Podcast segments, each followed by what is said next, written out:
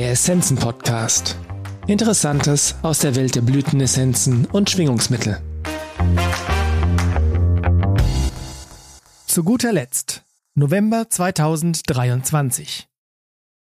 In den sozialen Medien oder in WhatsApp-Stories findet man jeden Tag Posts mit Sinnsprüchen wie Gib dir das Leben Zitronen, dann mach Limonade daraus. Die Intention dahinter ist durchaus positiv. Dennoch bin ich gelegentlich davon genervt. Denn allzu oft tun das Menschen, von denen ich weiß, dass sie im echten Leben ziemlich genau das Gegenteil von dem machen, was sie da kundtun. Klar, kluge Sprüche und gute Absichten sind ja auch viel einfacher und bequemer als deren Umsetzung im Real Life, dem echten Leben. Dieses Prinzip gibt es jedoch nicht erst seit die Menschen Facebook, Instagram und Twitter nutzen. Die guten alten Vorsätze an Silvester für das jeweilige neue Jahr sind die analoge Entsprechung der wohligen Wellnesssprüche, mit denen man heutzutage online regelmäßig überflutet wird. Dabei ist an den Sprüchen selbst oft viel Wahres. Gerade der mit den Zitronen ist hilfreich, wenn es denn gelingt, ihn umzusetzen. Ich bin aktuell in einer Situation, in der ich mit eben diesen metaphorischen Zitrusfrüchten zu tun habe und das folgende mag, wenn auch vielleicht nicht als Patentrezept, dann wenigstens als Anregung aus der Praxis zur Herstellung von Limonade dienen. Seit über 20 Jahren importieren wir Essenzen aus aller Welt nach Deutschland. Wer schon einmal etwas von außerhalb der EU bestellt hat, ist wahrscheinlich auch in den Genuss der deutschen Bürokratie gekommen, wenn es um die Einfuhr von Waren geht. Alles muss seine Ordnung haben was ja soweit nachvollziehbar und richtig ist. Jedoch ist die Definition von Ordnung in deutschen Behörden so bis ins letzte Detail festgelegt, dass es allein schon für graue Haare sorgt, wenn man versucht zu verstehen, was man alles beachten muss. Ganz zu schweigen von der Umsetzung.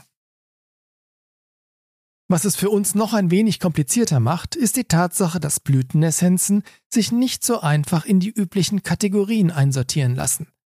Es wäre einfacher, wenn wir beispielsweise Schuhe importieren würden. Da versteht jeder Beamte, was gemeint ist. Bei Schwingungsessenzen ist das etwas schwieriger. In der Vergangenheit mussten wir uns mit Behörden über die Einordnung von Essenzen als Arzneimittel oder Lebensmittel auseinandersetzen, was glücklicherweise und meiner Meinung nach auch innerhalb der möglichen Optionen korrekterweise zugunsten der Lebensmittel ausgegangen ist. Jedoch bringt auch die Kategorisierung als Lebensmittel eine Fülle von Anforderungen, Geboten und Verboten mit sich, die es alle zu kennen und zu beachten gilt. Schließlich will man ja im Rahmen der Gesetze und möglichst unbehelligt von Behörden seinem Geschäft nachgehen. Jüngst hat der Zoll im Rahmen einer Stichprobe eine Lieferung für uns festgehalten. Da Blütenessenzen für die Zöllner, wie bereits geschrieben, in der Regel nichts Greifbares sind, haben sie die zuständigen Lebensmittelbehörden um eine Stellungnahme gebeten, was zu einem lebhaften Schriftwechsel zwischen uns und dem Amt geführt hat. Letztlich haben sich die Behörden auf den Standpunkt gestellt, dass die Essenzen so in Deutschland nicht verkauft werden dürfen, weil die Beschriftung nicht den gesetzlichen Vorgaben entspricht. Es mag Menschen geben, die frei nach Reinhard May auf den Dienstwegen schon so gut wie zu Hause sind. Für mich gilt das nicht.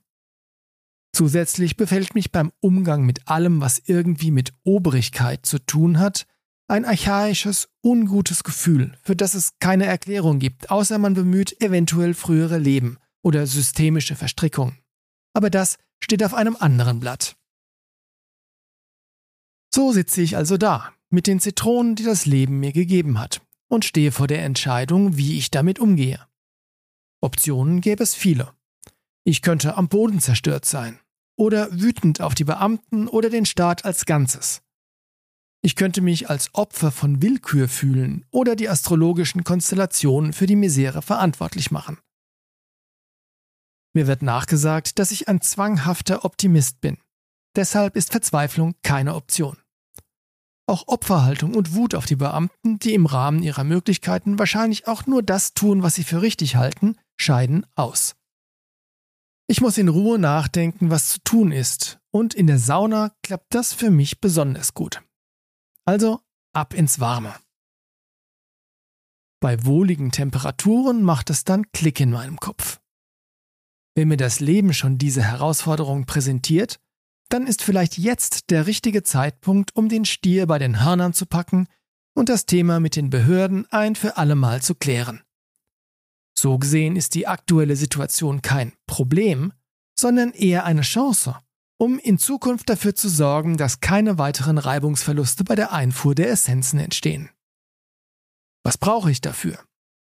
Auf jeden Fall mal die Beratung durch einen Anwalt. Vielleicht übernimmt die Rechtsschutzversicherung ja sogar einen Teil der Kosten.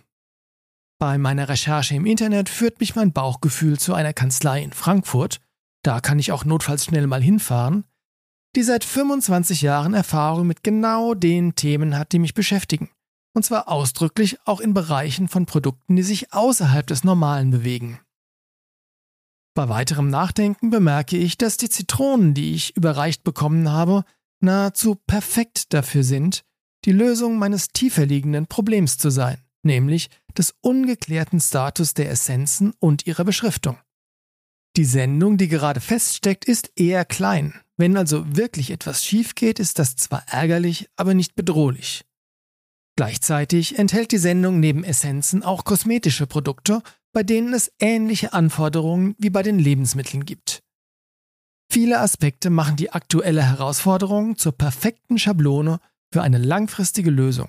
Und mein Bauchgefühl sagt mir, dass ich mit dieser Sichtweise und mit der entsprechenden Herangehensweise genau auf dem richtigen Pfad bin.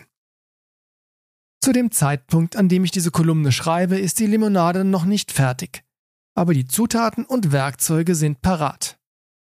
Als der zwanghafte Optimist, der ich, wie bereits gesagt, bin, habe ich keinen Zweifel daran, dass die Zubereitung gelingen und die Limonade munden wird.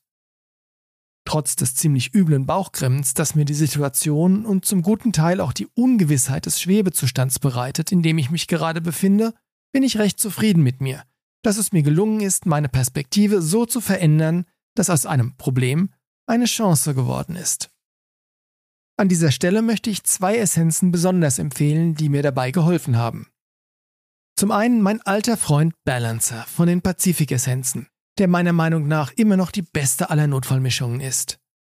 Mit ihm konnte ich Bauchgrimmen, Nervosität, Anspannung und auch die kurzen Phasen von Angst und Verzweiflung gut in Schach halten.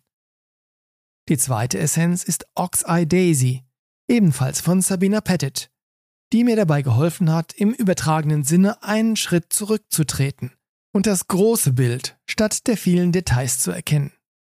Das ist auch der Grund, warum letztere unsere aktuelle Essenz des Monats geworden ist.